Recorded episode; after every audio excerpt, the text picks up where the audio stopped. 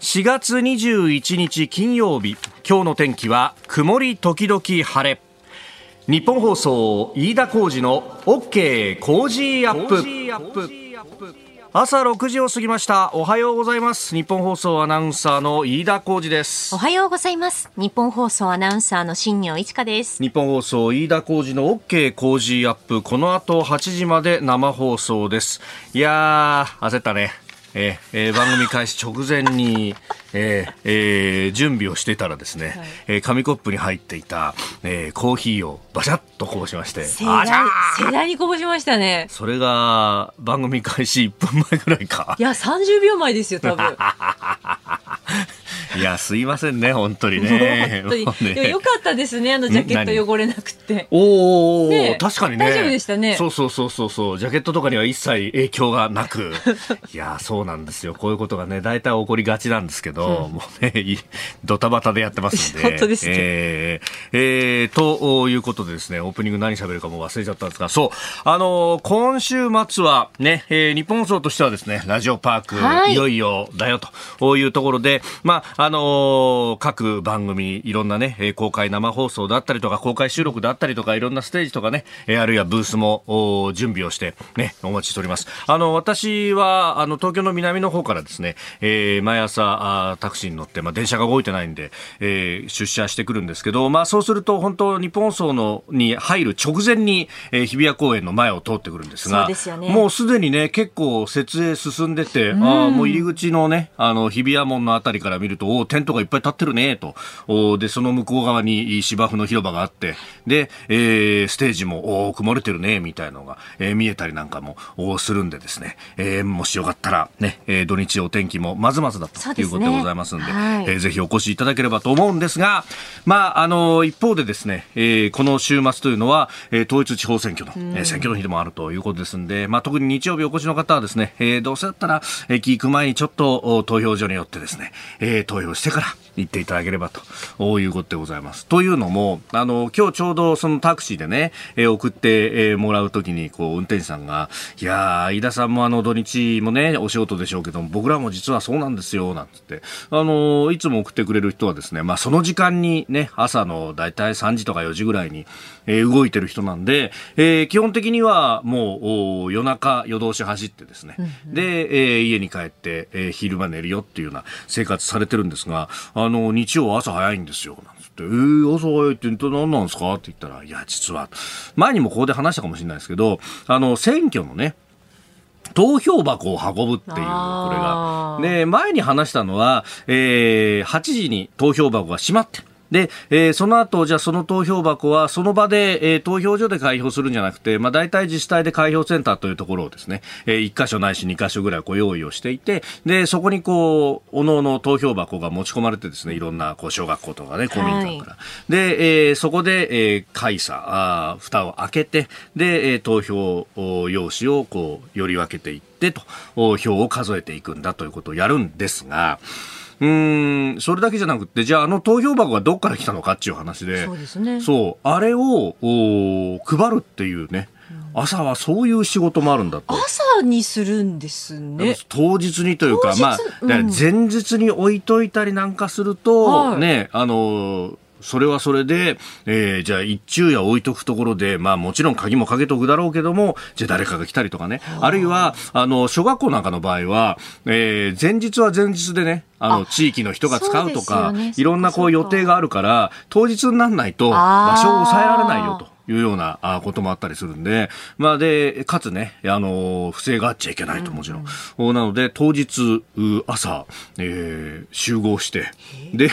えー、箱を持って行ってというですね、仕事があるんだそうですよ。あそういう、だから、いろんな人の手がこれかかってんだね、というね。ですよね。えー、あの、票を開けるのだってね、あれも一個一個ボランティアというか、ね、え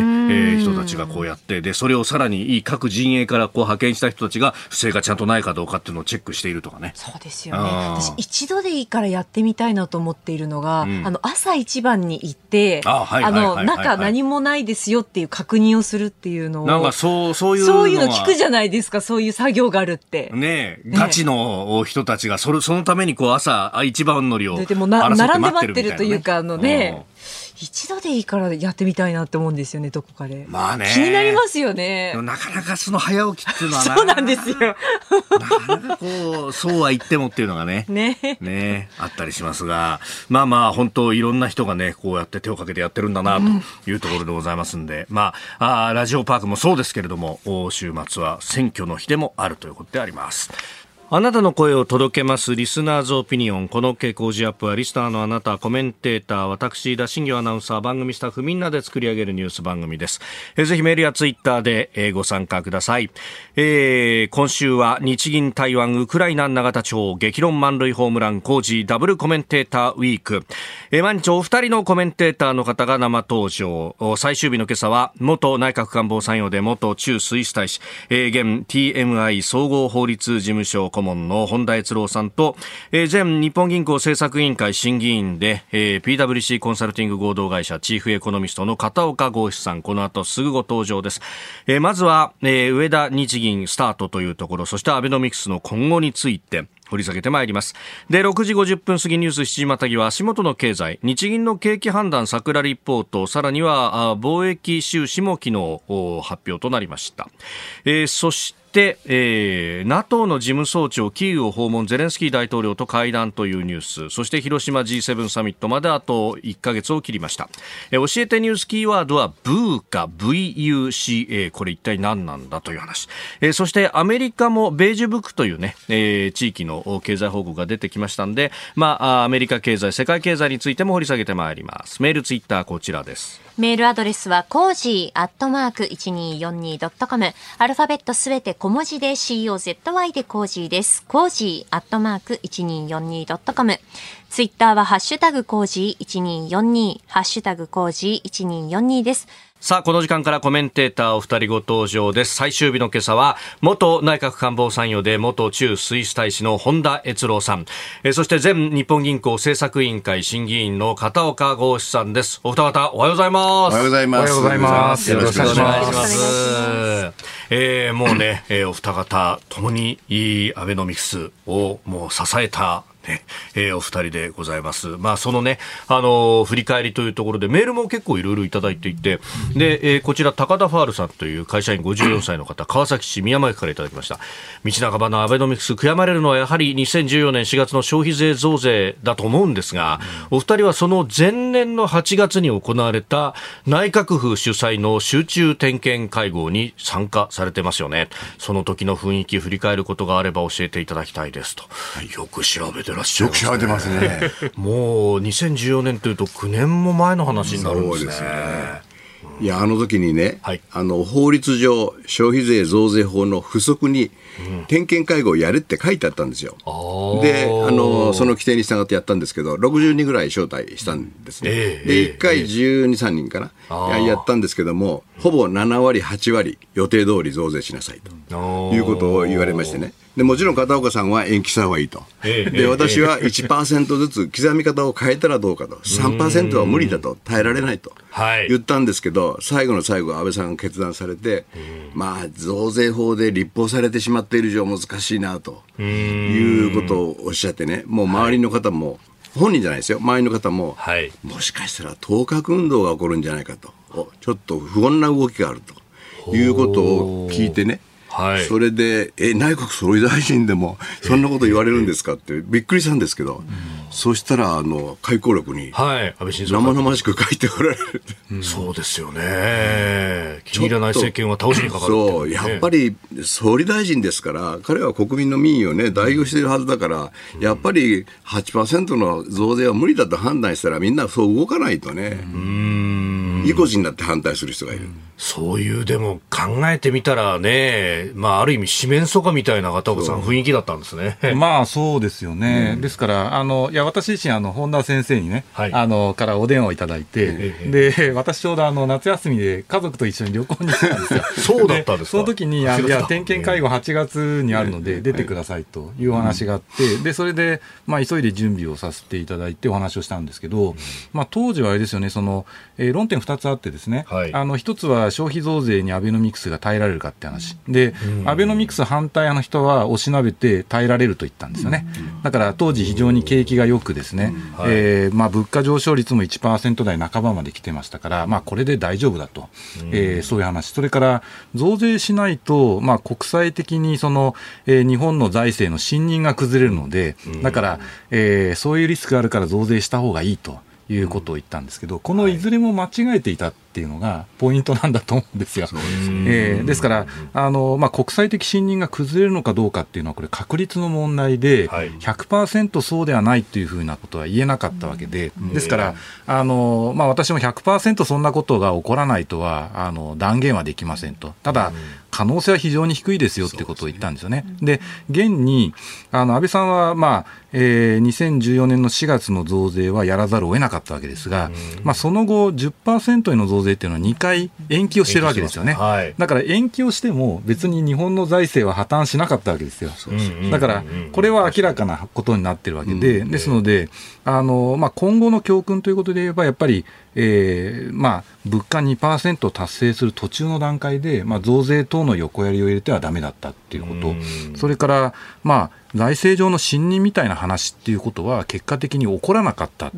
でそういう話は嘘ですよっていうのがやっぱり今後の政策を考える上での教訓なんだと私は思ってますね、はい。まあ、このところね、いろんなメディアでこのじゃあアベノミクス、まあ、黒田さんも黒田日銀総裁ももう退任されたということもあってこの10年間を振り返るみたいな企画って結構やってますけども、なんかあのーどっちかっていうと、はい、なんか、いや、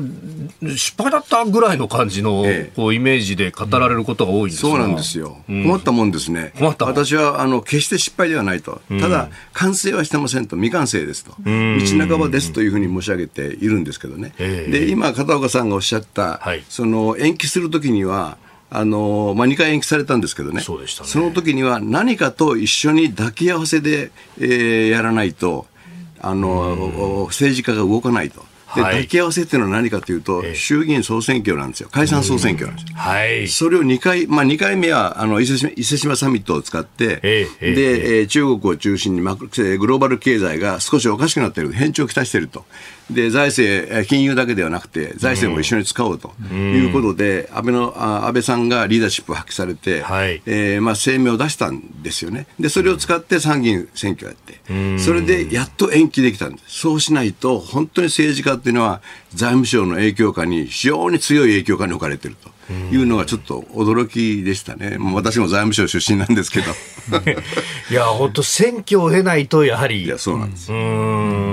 まあ、でも政策効果という意味においては、はい、やはりまあ効果あったと私も思ってますし、それからアベノミクスってやっぱり3本の矢なんですよね。はい、ですから金融政策、財政政策、成長政策、まあ、この3つを通じて、そのデフレ下にあった日本を、まあ、停滞から、えー、普通の経済になるように取り戻そうと、まあ、そういう政策なので、ですから、えー、金融政策だけ検証しても、はい、まあ、意味がないし、それから、いや、なんでこんなのを10年もやってるんだと、えー、これはなぜ10年間を続けてもなかなか達成できないのかっていう理由をやっぱり考えないといけないんだと思うんですよね。だから、あのその時にその政策全否定では私はまずいと思うんですね。はい、なので何が足りなかったかっていうと結局、まあ、財政政策、成長政策の残りの2本の矢がなかなかうまく働かなかったわけですよね。であのそれっていうのは、まあ、政治的な抵抗とか先ほど話したその、えーまあ、増税の判断の間違いとか、はい、そういったものがやっぱり影響しているわけで、うん、そこの中で金融政策がずっと緩和を続けざるを得なくなってしまったっていうことですよね。だから、まあ、そういう状況下にあって、どういう政策を今後やっていけばいいのかっていう、まあ、そういうことを考えないと、あのよろしくないんじゃないかと。ですから、まあ、先週も NHK スペシャルとかで、はい、あの日銀の話がありましたけれども、やっぱりあそこの番組のもうそもそもの立て付けとして、金融政策の検証になってるわけですが、あのアベノミクス自体、安倍政権のリーダーシップの下で、まあ、黒田前総裁も含めてですね、私もそうですが、はい、あのえー、日銀の、えー、幹部で選ばれてで、政策を担ってきたわけで、やっぱりそういう経緯を踏まえないと、検証も何もあったもんじゃないなというふうに、私自身は思ってますよね。まあなんか金融政策が独立した形で、はい、なんか他に作用を生み出さないみたいなふうな、あの検証のされ方でしたけど、本来は経済政策全体として、あのじゃあこれこれ今までの10年間の経済日本経済ってどうだったんだろうね、うん、っていうのをやんなきゃいけない、検証してもらえていかんですね。あ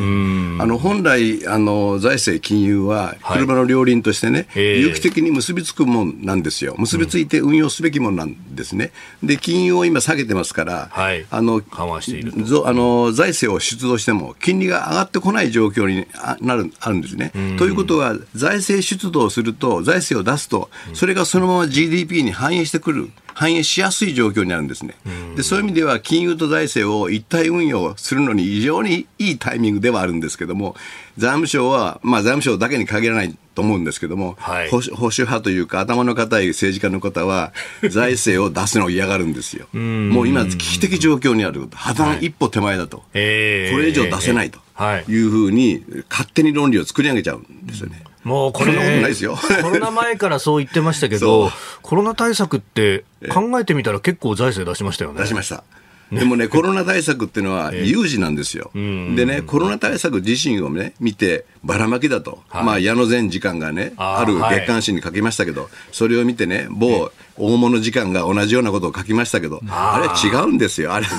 あの、必要なんですよ、ばらまくのが。ばらまきと言われようが、何と言われようが異常事態ですから。安倍とアベノミクスを同一視しないでほしいと思いますね。でまあ、本当、こう現役世代からすると、あるいはあの当時、こう学生でそこからこう社会に出た人たちからすると、いや、結構雇用良かったよねと、であの大学出た後選ぶことができて会社に入ることできたよねって人も多かったし、はい、そこの部分のなんかメリットみたいのがあまり語られないですよね、うん、そうですね、まあ、特にやっぱり恩恵を受けてる方って若い人が多いとは思うんですよね。うん、であの今、足元のやっぱり雇用状況を見ていますと、はい、そのちょうどそのデフレが始まる直前、えー、1998年あたりの、えー、就業率60%超だったんですけど、そこに戻ってきてるんですよ。で、就業率というのは、これは15歳以上人口の中で働ける方、はい、まあ、就業者の割合なんですが、これがその、えー、人口が減少して、えー、まあ、えー、15歳以上の労働力人口が減る中においても、えー、例えば1998年から2012年あたりまでっていうのはずっと減り続けてたんですよね。本当は働く人が減るんだから、はい、その分、あの椅子が空くから、えみんな仕事に就けるはずじゃないっていうところが、えより経済がそうです。だからおっしゃるように、本当は、え人が減ってるんだから、あの自然的に自然に、その経済状況あんまり関係なく、働ける人が増えるであろうと思われたところが、働ける人の割合そのものも減ってしまったというのが、これがデフレの怖いところなんですよね。で、それを10年かけて、ようやくデフレになる前の状況に戻した。っていうのが、これが雇用の動きなんですよね。それだけ遅いというか、えー、まあ、それだけやっぱり時間がかかるほど、あのその前の10年間の停滞っていうのは大きかったわけですよ。だからリーマンショックもあり、そこの中で、えー、80円を割るような円高にもなり、はい、それから、まあ、今では想像もつきませんが、1万円を切るような日経平均にもなり、で日本企業60区、何十区みたいな話が言われて、はい、でもうこれ大丈夫なのかとあの、雇用も含めて非常に先が暗い状況だったわけですよね。でちょうど私自身その90年代半ばのその5%の失業率になる直前のあたりで就職してたんですけど、やっぱり非常にひどかったですよね。えー、あの就職できずに大学にこう行って、はいえ。ー、あのそこでなんか2年ぐらいちょっと待とうみたいな、そういう人も結構いましたよね。だからやっぱりそういう状況には今はなくて、でむしろ若い人の能力や資質そういったものが企業においても非常に、えー、求められてるし、うん、あの必要とされているような時代になってでそれはやっぱりこう人口の動態みたいな少子高齢化みたいな影響ももちろんありますが、はい、えー、一方でやっぱり景気がそれなりに良くないと、うん、あのそういう状況にはならんですよね。うん、ということがアベノミクス巻いた後でやっぱり実感されることなんじゃないかと、そう思います。10年前というとね、アベノミクス始まった頃、はい、私も大学で教えてたんですけども、あのやっぱり就職の氷河期というか、なかなか内定できなくてね、内定率60%とか50%とか、かなり悲惨な状況だったんですよね。で、結局就職できない人は、やっぱり手に職がつかないんですよね。10年経っても20年経っても、やっぱり非正規という人が多いんですよ。でその人たちは非常にアンラッキー、かわいそうですよね、うん、でもアベノミクスが始まって、また雇用が増えてきたんですよね、うん、その時にあの一度労働市場から出てって、はい、もう職探しを諦めた人がまた戻ってきてるんですよね、うん、ですから人口動態から言うと、生産可能年齢人口が減ってるんです、だけど、就業者数は増えてるんです、なぜから、なぜかというと、戻ってきてるんですよ、もうかなりもう限界に来てると思いますけども、これから人手不足経済に入っていくと思いますけども、だからやっぱりアベノミクスの効果っていうのは非常に大きかった。少なくとも若い人に夢を与えたということだと思いますね。番組スタートから5年、初のイベント開催決定。飯田浩二の OK 工事アップ激論有楽町サミット in 東京国際フォーラム6月25日日曜日午後3時から会場は有楽町の東京国際フォーラムホール A 作家で自由民主党参議院議員の青山茂春さんジャーナリスト須田慎一郎さん評論家宮崎哲也さんそしてあのコメンテーターも続々登場。豪華論客たちによるここでしか聞けない激論をリアルで体感してください。6月25日開催最高に熱い討論イベント。チケットは絶賛発売中。詳しくはイベントホームページまで。ここでポッドキャスト YouTube でお聞きのあなたにお知らせです。ラジオ局ニッポン放送飯田浩司の OK コージーアップ週末増刊号を毎週土曜日の午後に配信しています。1週間のニュースの振り返りニュースの予定やコメンテーターのラインナップを紹介しています。後半は Cozy Up コメンテーターがゲストと対談するコーナー。今月はジャーナリストの佐々木俊尚さんと評論家の金美齢さんに登場いただき台湾をめぐる安全保障をテーマに掘り下げていきます週末もぜひチェックしてください。タジオ長官各紙が入ってまいりました。まあ、一面バラバラという中で、えー、朝日とそれから東京新聞学術会議についてであります。えー、朝日新聞学術会議法案提出見送り、首相丁寧な議論指示、えー、国から分離含め協議へということで、まあ、会員の選び方などを見直す学術会議法の改正案について、えー、今国会の提出を見送ることを決めたと。まあ、第三者機関を作って、そこで、えー、人選を考えましょうよというのが法案の趣旨だったはずなんですですが、まあ、それも政府の恣意的な介入がというようなことでね、えー、反対ということはもうすでに学術会議側は声明などを出してましたけれどもだったら税金入れるのも筋が通らなくなるんじゃないかっていう気もするんですかね。ええー、まああという話。それ本来民間団体にすべきですねこれそのねアメリカとか、まあ、諸外国の中では、その学術会議的なものって民間というかね、うん、学者さんたちの集まりだよっていうところも結構あるんですよね。えーロシアなんかは国営かもしれませんけどね。なるほど、なるほど。大体原則民間です。うん。えー、それからスーダン退避産経新聞一面初の法人陸上輸送検討、えー、自衛隊先遣隊を派遣と輸送機を州内にジブチへということでありますが、うん、えー、首都ハルツームのあたり相当これ緊迫をしていて、うん、えー正規軍と、それから、えー、即応部隊、えー、即応支援部隊というところが、まあ、かなり激しく衝突をしているということであります。うん、まあこれも安全確保しながらやらなきゃならないですもんね。非常にね、困難な任務というか、大変だなというふうに思いますけどね。あの、本当に、まあ、法人の方含めて、安全安心というかですね、そういった状態でしっかり、あの任務を完遂していただければいいなと思ってますけど、まあ、あのドイツなどは、うん、あ独自の,、ねえー、そのドイツの救出オペレーションをやろうとしたけれどもちょっと、うん、待つということになってる。そうですね。そういうことですね。日本でももうずいぶん以前から法人救出をどうするかと、はい、まあ、古典的な例は、イラン・イラク戦争の時のテヘランからの救出ですね、はい、結局あの日本の空航空会社も自衛隊も出られれないというので、うん、なんと救ってくれたのはトルコ航空ですね、はい、そうでしたよね、えー、まあ、一応法律改正はあったんですけども、紛争地帯には飛行機は出せないという状況、条文があるので、結局役に立たない。うん。まあ本当そういうこうね、あの、政情不安な地域に赴任される在学交換の方々は、とりあえず、まずフランスの人たちと仲良くしとくんだとか、そうすると、あの特殊部隊とか出してくれるかもしれないとかね。やっぱそういうこう、他の国とになんとか頼らなきゃならないっていうのは、本来はじぐじたるものありますよね。いや、本当そうですね。うんやっぱり本田さんもね、いろんなところ赴任されてましたけど、そういうところ気にされてました？気にしてますね。もし何かあった時にどういうオペレーションができるのかと。まあ、つい最近ではアフガニスタン、カブールからね、ね救出するオペレーションがありましたけども、あれも紛争地帯には自衛隊機は出せないっていうので、じっとパキスタンで待ってたんですよ。そうですよね。えー、ここが気になるプラスでありました。あなたと一緒にニュースを考える日本放送飯田浩二の OK 工事アップ。コメンテーターの方々と7時をまたいでニュースを掘り下げてまいります、えー、今朝は元内閣官房参与で元中スイス大使本田悦郎さんと、えー、前日銀審議員の片岡剛志さんです。お二方引き続きよろしくお願いします、はい、よろしくお願いします。えー、まずは株と為替の値動きをお伝えしておきます。現地20日のニューヨーク株式市場ダウ平均株価は前の日と比べて110ドル39セント安い3万3786ドル62セントで取引を終えました。ハイテク銘柄中心ナスダック総合指数は97.67ポイント下がって、1万2000飛び59.56でした。一方、円相場は1ドル134円20銭付近で取引されております。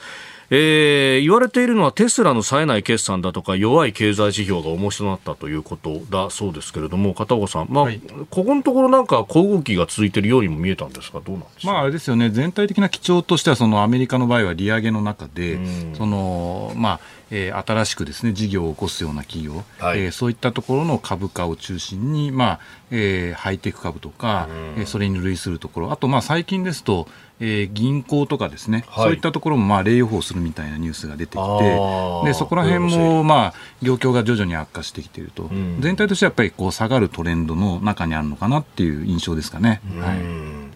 さあそんな中、日本の経済についてこちらのニュースです。日銀の景気判断、すべての地域で前向きな表現に。日銀日本銀行は昨日発表した地域経済報告の中で全国9つの地域のうち7つの地域で景気判断を据え置きました。一方前回横ばいで推移とした東海の景気判断を引き上げたことで全ての地域で持ち直しているや緩やかに持ち直しているといった前向きな表現となっています。えー、桜リポートという名前でも呼ばれるものなんですが、うん、この地域経済報告というやつは、こ日銀の中でも重要なそうですね、あのまあえっと、流れとしては、ですね来週、決定会合が、はえー、ありますよね。政策決定会合、はい、であの決定会合の前のタイミングで、その地域の経済動向どうなのかっていう話を、まあ、各支店長方からですね、うん、あの話を聞いて、でまあ、そことその全体のマクロ経済、はい、えー、各国経済の動向を見ながら自分で政策をどうしたらいいかっていうのをまあ、考えていく、まあ、そういった一環でもあると思いますね。はい、でやっぱりニュースとしてはその、はい。えーまあ、全体的にこう持ち直しの動きが進んでいると、うん、で特にまあ東海地域が先行しているということなんですけど、はい、まあ、これはよくあのいつものパターンでもあるんですが、うん、やっぱり、まあえー、自動車産業中心である東海地域というのが全体の景気を引っ張っているっていう流れですよね。うん、それから、まあえー、最近の動きで言えば半導体のその、えーまあ、在庫というかですね、はい、供給みたいなものが、えー、進んでいるので、まあ、そのことによって製造業を中心に業況が改善してきていると。で、その流れの中で全体としてこう、えー、まあ各地域ともですね、景況感が良くなってきていると、そういうことなんだと思いますね。まあね、本当半導体が足らないから物が作れないとかね、それこそ家電とかもなかなか店頭に並ばないのはそんな影響があるなんて話ありましたもんね。うん、まあ、あともう一つはインバウンドのその海外からのはい。で、あの、まあ現状ですね、なかなかその中国からの、えー、まあ観光客、観光客の方っていうのは戻っていないんですけれども、ただ金額ベースでいきますと、えー、2019年対比で大体6割、7割ぐらいまで戻ってきていてですね、あのかなりまあ2019年の、えー、状況を超えて、えー、観光消費観、観光客数が拡大するのも時間の問題かなと。ですから、あの桜レポートでも書かれてるんですけど、そういうその外国人の方の流入という需要に対して、供給サイドがなかなか追いついていないと、まあ、そういう状況なので、ちょっとこう、えー、思ったほどあの生産ができないんじゃないかみたいなですね、そういう懸念っていうのはあると思いますね。本田さんいかがですか？はい、あの今円安傾向が続いていると思うんですけども、はい、この傾向が定着してくれればですね、あのアベノミクスが始まる前に、うん、えー、日本の産業が空洞化して、まあ例えば典型的には半導体ですけども、海外に製造拠点を移してしまうと、はい、そういう企業が徐々にあの戻ってくるだろうと、うん、まあもうすでに一部あの熊本なんかにね TSMC が戻ってきてますけども、はい、ただもともと日本は半導体自身は海外に出しちゃいましたけど、半導体を作る機械、半導体製造機械については、オランダと日本とアメリカと。この三大メーカーは健全でありますので、はい、まあ、いずれ日本はまたあの半導体王国に戻ってほしいなと。いう気がしますですね。で、おっしゃるように、相当インバウンドは戻ってきておりまして、私もあるホテルの経営にタッチしてるんですけども、かなりコロナ前の、はい、占有率というか、あのあの部屋のですね、え戻ってきてますね。まあ大体7割、えー、6割、7割以上。で、特にあの国際的なホテルだと、大体外国人と日本人6対4の割合が多いんですけども、あのそれも外国人ですか？外国人。そういうホテルもあるんですよ。まあちょっと特殊なホテルかもしれませんけど、あのそこの経営にもタッチしてるんですけど、まあそこまで言えばどこのホテルかすぐ分かっちゃいますけど、大体同じような比率、ただしもう圧倒的にヨーロッパ人が多いですね。中国はまだ少ない。まだ完全には戻ってあの当社でもですね、はい、あの円安を利用してですね、ええ、あの海外のそのフランチャイジーな会社の方々がですね、はい、日本にやってきてイベントをやるみたいな、そういうことってすごい増えてるんですよ。で、あの、最近ちょっと聞いた話で面白かったのが、あの、そういう方って団体で来るんですよね。だからその、こう団体扱いで、こう一つのホテルで、まあみんなで泊まりたいと。だけど、あの、そういう形でホテル泊まるとですね、はい、その個別にホテル取るよりも、えー、まあ2倍ぐらい、その賃料っていうか、あの、部屋の料金ホテル代が高いっていう。え、なんか、従来だと団体のお客さんの方が割安だっていうのはあるじゃないですか。すね、逆でですね、あの、逆に高くなっちゃってて。部屋が抑えられないからってことなんですか、はい、そうなんです。で、あの、占有されると、そうすると、その他のお客さん入ってこれないと。はい、だから、そういう意味でリスクがあるので、あの、チャージを高くするみたいな。なるほどだから逆に言うと、それぐらい需要がこう盛り上がってきてるんですよね。ですから、そのアベノミクスの時にちょっと言い忘れた部分あるんですが、はい、そのえー、人の頭数、ないしは資本の量みたいなところでいうと、完全にその需給のキャパシティっていう意味では、これ、需要超過になってきてるんですよね。はい、だから、今後、日本が成長するためには、そこの中で生産性をどう上げていくのか、えーまあ、価格が上がる中で、より良いサービス、えー、ものをどう提供するか、そこを、まあ、やっぱりわれわれ問われてるし、企業も問われてると。いやね、これでも覚醒の感というか、それこそね、アベノミクスでこう一生懸命頑張ろうとした時って、とにかく需要が足らないんだよっていう話がありましたよね、えー、日本国内はと。あの今、片岡さん、大変大事なことをおっしゃったんですけども、うん、よく第一の矢はよく飛んだと、はい、第二の矢は、あのあまり放たれていないと、第三の矢は全くやってないと。よく批判されたんですけども、えー、基本的な考え方としては、やはりあの需要が相当盛り上がってこないと、第三の矢だけ飛ばせないんですよ。うん。さあそして足元の経済、これからというところお話をいただいておりますが、そのアベノミクスの当時、えー、第一の矢金融政策よく飛んだ。第二の矢財政政策は、まあ、ある程度飛んだ。第三の矢、えー、成長戦略はさほど飛んでいないじゃないかと。あの当時、本田さん批判されたという話がありました。はい、はいはい、やっぱりあの1回目の消費税増税、はい、5, から5から8%へ、えー、それからあの2回目の消費税増税、2019年10月の8%から10%へ、ただし軽減税率がついてますけれども、うん、この2回のショックは非常に大きかった、われわれの予想をはるかに超えるショックが大きかった、特に2回目の消費税増税なんですね、はい、1回目はすごい影響出るだろうと、もう覚悟の上でやったんですけど、えー、2回目は安倍さんもいろいろ工夫されて、全世代型型社会保障政策をやると、はい、だから増税するけども、お返しをするということで組んだんですけども、やはり増税をされて所得が奪われると、まあ、奪われるというのは言い方が変かもしれませんが、その中で所得が減っていくとい。うことの効果が非常に大きかったと。で、その後、まあ、2019年の第4四半期ですね、10、12月期、マイナスになりました。そこからずっとコロナが続いて、結局、増税なのかコロナなのか原因がはっきりしなくなったまま、ずっと低調が3年間続いた。んですね。ですから、あの、消費者、それから企業の経営者のマインドが安定して、将来に対する明るい展望が開けるまでは、増税はやめてほしい、特に消費税増税はやめてほしいというふうに思います、ね、あのまあ、日銀なり、あるいは内閣府なりが計算している需給ギャップというやつ、まあ、あの需要と供給のバランスで見ると、まだまだマイナスが続いているということがありますよね。あのやっぱそうなるとこう、需要がないとこう、どんな政策ってもなかなか難しいですか、難しいですね。あのやはり第三の矢というのは基本的には規制緩和をする、はい、そして競争を喚起する、それから、まあ、政府が基礎研究等々政府のやるべき非常に公共的な事業を投資をすると、はい、それによって競争を喚起する、まあ、とにかく競争を喚起しないと第三の矢って飛ばないんですよね。ところが需要がないと競争が起こらないんですよね。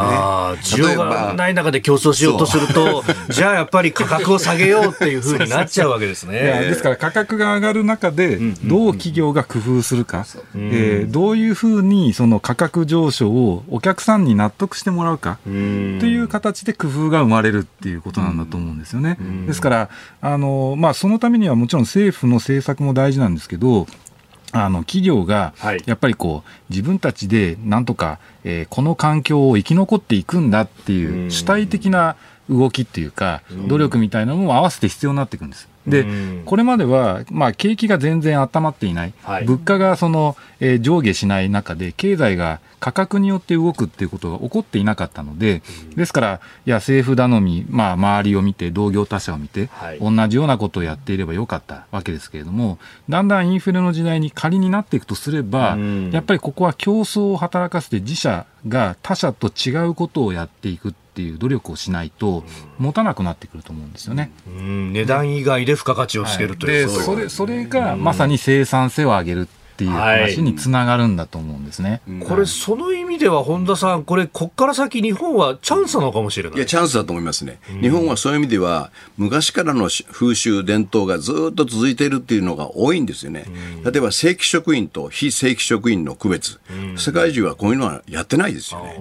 例えば私も世界銀行という国際機関に3年間、はい、欧州復興開発銀行に3年間いましたけども、基本的にはパーマネントアポイントメントっていうか、えあのまあ、不定期、不定期で雇うと、それからフィックスターム、あの例えば3年契約、5年契約で雇うという2種類しかないんですよね。ところが、日本では待遇がもう全然違うんですね、社会保険の、はい、手当もですね、えー、ですから、あまりにも同じ労働をしているにもかかわらず、正規と非正規で違いすぎる、うん、そういうことが非生産性を生んでしまうと、まあ、逆に言えばですね、本当は非生産あ非正職員の方がいつクビになるかわからないんですから、うん、高い賃金を払わないといけない場合によってはね、はい、でも日本はそういうことが起こらない。でベースアップは基本的には正規職員だけということがあります。特に私が気にしているのはてあの定年制ですね。はい、これあのアメリカでは州によりますけれども、定年制というのは年齢による不当な差別であるということで、意見が意見判決が出てる州が多いんですよ。憲法違反になる。憲法違反になる。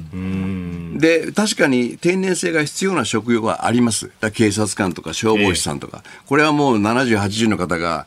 火を消しに行くっていうのはもう無理ですから。だけど、普通の仕事は、例えば我々の国家公務員のような仕事は、別に定年になったって、超えたって、普通にできるんですよね。うん、まあもちろん若い人に手伝ってもらわないといけないことが多いと思いますけども、そういうことを一切抜きにして、クビになってしまうと。それは日本の生産性を損なうもんだと思います。もったいないです。おはようニュースネットワーク。取り上げるニュースはこちらです。NATO の事務総長がキーウを訪問ゼレンスキー大統領と会談。NATO 北大西洋条約機構のストルテンベルグ事務総長は20日ウクライナの首都キーウを予告なしで訪問しゼレンスキー大統領と会談しました。NATO 事務総長のウクライナ訪問はロシアによる侵略が始まった後初めてであります。えー、ここから先、春にも公正かというようなことが伝えられる中、そしてこの訪問ルートというのが結構、この間の岸田さんのルートと似ているぞというような指摘もありますが、加藤さん、どう思いますか？そうですね、まあ、これ自体、あのなんていうんですかね、こうロシア側も攻勢を強めていきますので、はい、まあ、それに対抗してっていうことだと思うんですよね。ですから、まあ、やっぱりウクライナの立場からすると、そのここは徹底抗戦しないとっていうところもあるので、まあ、そのためには各国の支援が必要であるという話で、まあ、あの先行きとしてはやはりこう長期化の流れがまあどんどん進むのかなと、まあ、そういう印象を持ってますけどね。はい、本田さんいかがですか、はい、あの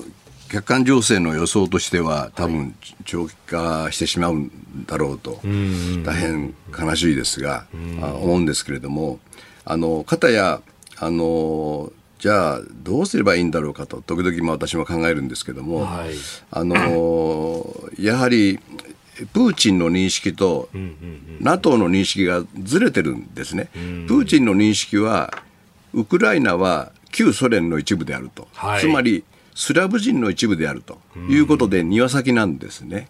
で、その庭先が西側に行ってしまう、NATO、EU に入ってしまう、はい、これはプーチンにとっては耐えられないところがあるんですね。だからといって今の構成状態を凍結できるかというと、とてもできない。2014年に、まあ、クリミア半島を取られました。はい、それからドネツク地域、ドンバス地域を、東側ですね、工業地帯を取られました。少なくともえー、そこの2014年の段階までロシアが交代してもらわないと話にならないですね、で交代したからといって、それで休戦になるかどうか分かりませんけども、はい、やはりウクライナの情勢を見ると、本当に人の命がね、あのいとも簡単にあの奪われる奪われてしまうとい。うのは、本当に見るに耐えないですね、まあ、ただ、あの G7、これから日本が民主主義の旗頭としてですね、はい、あの議長国として、えー、リードをするわけですけれども、そこは西側として、えー、ウクライナを一致団結して、えー、支援すると、はい、おまあ、日本も殺傷能力のないものでもって、ウクライナを強力に支援すると。いうことは間違いないと思うんですけれども、その落ち着き先は一体どこなんだろうかと。いうところは非常に気になって、本当はロシアの国境にそういう紛争地帯っていっぱいあるんですよね。これ周辺に。周辺に。フローズンコンフリクトという凍結された紛争地帯というのがいっぱいありまして、はい、でまあここここも一種そういう状況なんですよね。ですからあのそういう歴史とそれから、はい、まああの近、うん、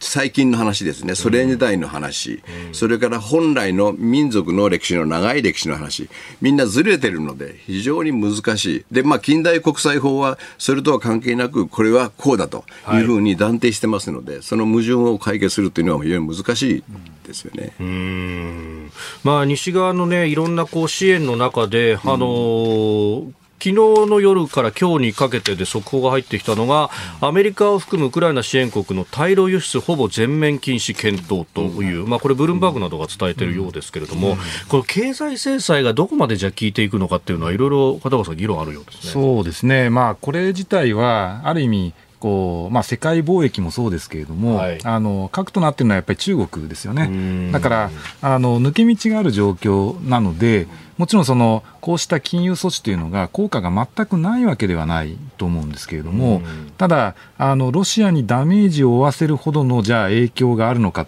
って言われれば、まあ、これまでのその経済制裁の流れからも明らかな通りですね、やっぱり抜け道があれば、なかなか効果は出てこないと。そういうところもあると思います。あと、あの、ロシア経済自体が、あまりですね、こう、景気が悪くなる、経済状況悪くなるからといって、はい、じゃあ今回の戦争を止めるような、えー、抑止力になり得るかというと、それはならないんじゃないかということもあると思うんですよね。ですから、あのやっぱりそこら辺の両面を考えて、えー、やる対策を考える必要はあると思いますね。はい、本田さん、確かにその旧ソ連が崩壊した後の経済の混乱というものをこう乗り越えてきた人たちからすると、いや、なんでもないんだ、今のはというような指摘もあるようですね。えー、えー、そうですね。あの金融はあのじわじわ効いてくると思います。えー、えー、だけれどもも、それだけで何か決定的な要素になるかというと、そうでもない。つまり中国とか インドとか、あるいはグローバルサウスとか、そういうところで中国ああるいはそのロシアに頼っている国がたくさんあるんですね。でそうなるといずれ、まあ、どっかで決着つくんでしょうけども何があ決着をつく要因になるのかと、私は人だと思うんですね。つまりその軍隊もこれまでは周辺部分の少民少数民族が行ってたんですね、ウクライナに。はい、ところがだんだん白人のロシア人、モスクワとかサンクトペテルスブルクのロシア人が動員法がかかってくると。はいはい、そうするとだんだん反プーチン運動が起こってくる。で、さらに、えー、ロシアの国をすでにもう脱出している若い人がものすごく多いんですね。そうすると将来やっぱり労働力が圧倒的に足りなくなってくるんですね。そうするとロシアの産業規模を維持することはできなくなると思いますね。はい、ですからもう中国のジュニアパートナー、中国の子分と。いうふうになるしかないと思いますね、これ、国防大臣が行った時に、プーチンさんがね、もう頭下げて会いに行くみたいな、昔だったら考えられないですよね。考えられないですよね。もうすでにそれが起こりつつあると。ええ、うん、さあそんな中ですけれども広島ではサミットが行われるということであります。こちらのニュースです。広島での G7 サミットまであと4週間岸田総理大臣の選挙演説会場に爆発物が投げ込まれた事件を受けて、うん、G7 サミット先進7カ国首脳会議の開催を4週間後の金曜来月19日に控えた広島市でも緊張が高まっているということです。会場に一般人を入れない国際会議の警備は選挙活動とは異なる点が多いということですがサミットでは各国首脳らが広範囲に移動することも予想され沿道での警備が課題となってまいります。総理襲撃事件も踏まえて警察当局は警戒態勢を強化する方針です。ということで、まあ、サミットの場合は、まあ、一般の人とはこう隔離するような環境だから、うん、警備的には違うんだという向きもありますが、うん、そうは言っても、やっぱりああいう事件が起こると心配になりますよね。そうですね、まあ、2度あることは3度あるんじゃないかと、まあ、そういうやっぱりこう心配っていう話と、それから、あのまあ、安倍さんが襲撃された事件に関連して言えば、はい、やっぱりまあそういう経験を踏まえて、そのどこまで警備体制を、はい、そのまあ、拡充するなり、そのまあ、より良いものにしていくのかということがどこまで考えられてたのかなっていうのは、私は個人的にちょっと疑問なんですよね。ですから、ある意味、まあえー、選挙運動の場合ですと、近い、人が近いところで不特定多数の方いっぱいいらっしゃると。だだけれども、まあ、ああいうその爆発物を投げ込まれた時点で、もうすでにアウトだっていう認識をやっぱり持たないといけないわけですよね。だから、そうするとそういうことが投げ込まれないような形で、どうやってその演説活動をするのかとか、やっぱりそういうことを少し考える必要は、私は出てきてるのかなっていうふうには思いますね。はい小野さんいかがですか？あの安倍総理襲撃の件については、はい、本当に信じられないぐらい警備が甘かったですね、うもうあの動画を見ても分かるように SP が、警護官がみんな前向いてるんですね、であの山上容疑者が後ろにいるんですよ、はい、なんで尾行しないの？後ろ向かないの？そういう本当はみんなあちこちすべての目を分散させないといけないんですね。そういうことが十分訓練されてなかった。これは奈良県警の落ち度が非常に大きいと思いますね。で、今回の、あの、和歌山の岸田総理の襲撃事件ですけど、はい、実は私、あの辺の出身でありまして、あの、雑賀崎という非常に風光明媚な漁村なんですけど、その隣には若野浦という非常に風光明媚な万葉集に歌われた綺麗なところがあるんですね。で、そこで、えー、ああいう襲撃事件があったんですけども、あのやはり選挙とそれからこういう国際会議では状況が違うと思うんですが、いくら選挙で、えー、政治家が有権者に寄っていくと、違っていかないと、選挙にならないということがあってもですね、はい、やはりある程度手荷物検査はしないといけないと思いますね。ですから今回もあの一応屋根があって、はい、であの一応囲えるんですよね。えー、その中に入るときに手荷物検査ぐらいはやらないと、であの人工の簡易爆弾のようなものは手荷物検査ですぐ分かりますから、ナイフも。で、それが相当の実は殺傷能力あったんですよね。だからこれを機会として、はい、あの教訓としてですね、十分に警備をあの考え直さないといけないと思いますね。はい、続いて教えてニュースキーワードです。ブーカブーカとはアルファベットで VUCA と書くのですが、変動性、不確実性、複雑性、曖昧性、この4つの英単語の頭文字を取った造語でありまして、将来の予測が困難な状況を表す言葉です。新型コロナウイルスの流行やウクライナ戦争など、現在はあらゆる環境が激しく変化し、ブーカの時代と言われています。ブーカ。えー、というこの言葉、まあ、最近注目だそうですけれどもね、片山さん。はい、はい。えー、そうですね。あのやっぱり、まあえー、先ほどあの飯田さんからもお話があったように、はい、そのまあ、大きく変動、そして先行き不確実、うん、で複雑な状況、でえー、なおかつですねこう、まあ、状況として曖昧なえー、状態、まあ、こういう中で企業経営としてどういうことをやっていくのかっていうのは、はい、やっぱり、まあえー、過去これまでになくですねその非常に重要な、えーまああの局面になってきているように思うんですね。で、あの私自身ですね、あのまあここからちょっと宣伝なんですが、あの5月の23日のですね、はい、えー、ここからちょっと今1か月ぐらいありますかね。ねちょうど1か月後ぐらいですよね。はい。はい、あの、23日火曜日で平日なんですけれども、はい、あの、こちらでその日経の電子版のオンラインセミナーというものをですね、あの、PWC の、えー、会社と、それから日経の協賛という形でですね、あの、午後の1時から、うん、えー、5時半まで、えー、行わせていただこうという形でおります。無料だと。あの、まあ、プログラムですね、非常に充実していまして、あの、まずマクロ経済に関してはですね、はい、あの、日銀前副総裁の、ええ。ー、若田部正純さんの基調講演というのがありまして、で、あの、このマクロ経済の視点から、まあ、企業経営とかどういうポイントを見たらいいのかと。まあ、当然、あの、ビジネスをしているわけですから、お金の流れをしっかり、把握する必要はありますよね。それから、まあ、今後の政策とか、そういったところ、どういったポイントを見ていく必要があるのか、はい、まあ、こういう話についてお話をいただいた上でですね、その、まあ、様々な専門家が、えー、いろんな形で、はい、あのまあ、統合値というふうに言ってるんですけれども、あの現代やっぱり抱えている問題っていうのは、例えば環境問題、典型的だと思うんですけれども、そのえー、環境問題の専門家の方っていうのは、これ、環境問題、いろんな側面ありますよね、例えば経済的な側面もあるし、はい、えー、もしくは、えー、なんていうか、人の健康とか、えー、生物多様性みたいな、そういう観点でも環境問題語ることができると思うんですけれども、この文系と理系の狭間みたいな、はい、えー、境界っていうのは、非常にやっぱり今、大きな問題になっていると思うんですね。で、こういう状況の時には、やはりその、えー、一つの専門分野で解が得られないので、各専門家がいろんな形で集まって、みんなで知恵を持ち寄るっていうことが大事だと思うんですね。で、それはあの、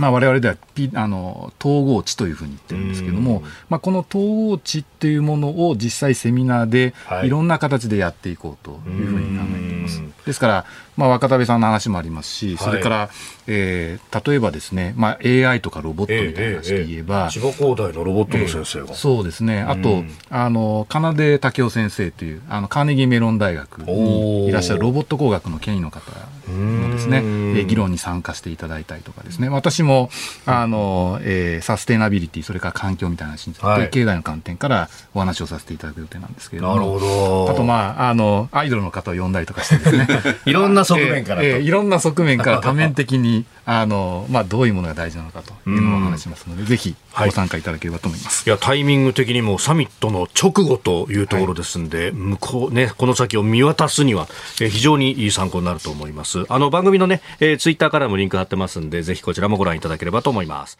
続いて、ここだけニューススクープアップです。この時間、最後のニュースを、スキップアップアメリカの経済金融、現状と展望を考える。アメリカの中央銀行にあたります FRB 連邦準備制度理事会は先月銀行の破綻が相次いで以降初めてとなる経済報告を公表しました。全体の経済活動はここ数週間ほとんど変化がないとした上で銀行による消費者や企業への融資額はおおむね減少したと指摘しています。この時間はアメリカの経済金融の現状それからこの先の展望について考えてまいります。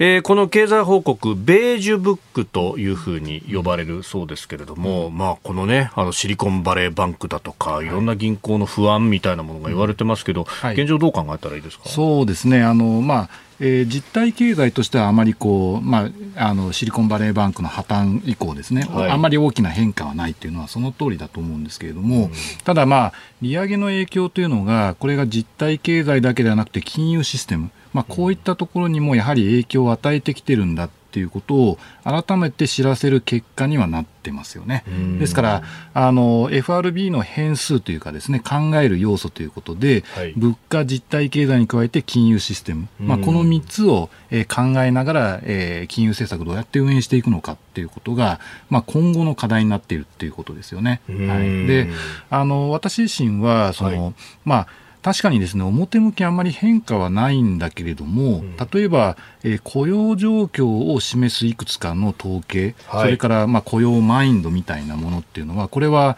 えー、かなり大きな変化が出てきていると思っています。それから、えー、企業の貸し出し態度とか、まあ、そうしたところも典型的ですけれども、あのこれは、えー、過去の、えー、不況期えー、と同じぐらいの度合いの悪化を今、すでに示しているので、ですから、あのまあ、いろいろな統計資料を見ていくと、まあ、景気後退、リセッションというのが、えー、に入るのは時間の問題。で、いつ、えー、入るのか、まあ、そこの部分を見極めながら、まあ、FRB は金融政策をしているんだろうなと。まあ、そういう感想を持ってますね、この各要素ですけれども、雇用についてっていうのは、まあ、失業率なんか見てると、はい、まあ、あのかなりいい数字のようにも見えるんですが、うん、そうですね、失業率はまだ動いていないんですけれども、はい、例えば求人みたいなところっていうのは、えー、これもまだかなりいいんですが、あのものすごいいい状況からちょっと悪化してきていると、それから、えー、雇用態度指数みたいなところも、はい、少し悪化が始まってきていますので、だからこうしたところは、えー、おそらく遠からずその雇用環境の、えー、悪化という形にはつながると思うんですね。で逆にそれがないと物価が下がらないという状況になるんですよ。で今アメリカの物価自体あのまあ、財別に見ていきますとですね、はい、あの例えば、えー、物とか、えー、そういった、まあ、原油価格とかエネルギーとかですね、そういったもの、それからそういったものを除いた財については、これだんだん下がってきてるんですけれども、ただサービス価格は全然下がらない。で